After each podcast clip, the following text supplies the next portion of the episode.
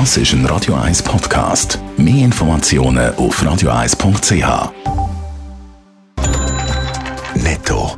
Das Radio 1 Wirtschaftsmagazin für Konsumentinnen und Konsumenten wird Ihnen präsentiert von Blaser Greinicher. Wir beraten und unterstützen Sie bei der Bewertung und dem Verkauf von Ihrer Liegenschaft.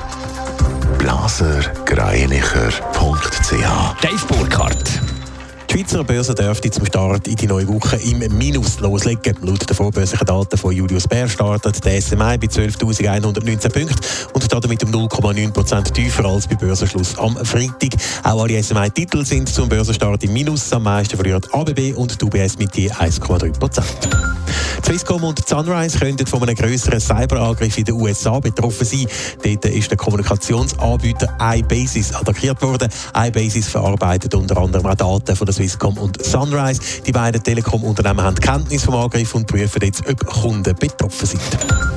Menschenrechtsorganisation Amnesty International kritisiert die Hersteller von Corona-Impfstoff scharf.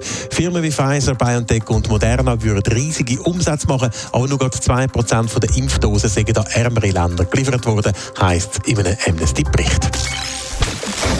Ist ein grosser Sieg für das linksgrüne Lager und Gewerkschaften. Das deutliche Nein gestern bei den Abstimmungen zur Abschaffung von der Stempelsteuer. Die fast 63 Prozent Nein haben im Lager der Gegner von dieser Abschaffung für grosse Emotionen gesorgt, Dave Burkhardt. Ja, zum Teil sind sie ja sogar zu Tränen gerührt gewesen, wo klar war, dass die Stempelsteuer nicht abgeschafft wird. So ist zum Beispiel Zürcher SP-Nationalrätin Jacqueline Badran auf Bildern zu sehen wie sie zu Tränen gerührt war ab dem Resultat. Aber auch bei der SP-Co-Präsidentin Matthäa Meier ist die Freude über das Abstimmungsresultat groß. Menschen haben verstanden, dass das Kapital in den letzten Jahren, Jahrzehnten entlastet worden ist und sie immer mehr Abgaben müssen leisten Für das sind sie nicht bereit und zu Recht nicht. Es könnte nämlich nicht sein, dass man in der Schweiz nur noch auf Lohn, Rente oder Konsumsteuern zahle und das Kapital immer weiter entlastet würde.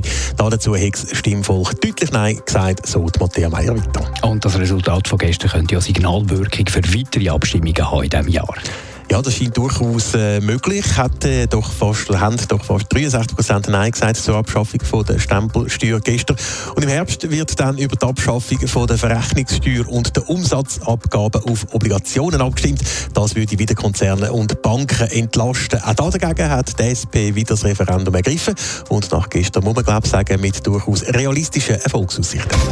Netto. Das Radio 1 Wirtschaftsmagazin für Konsumentinnen und Konsumenten.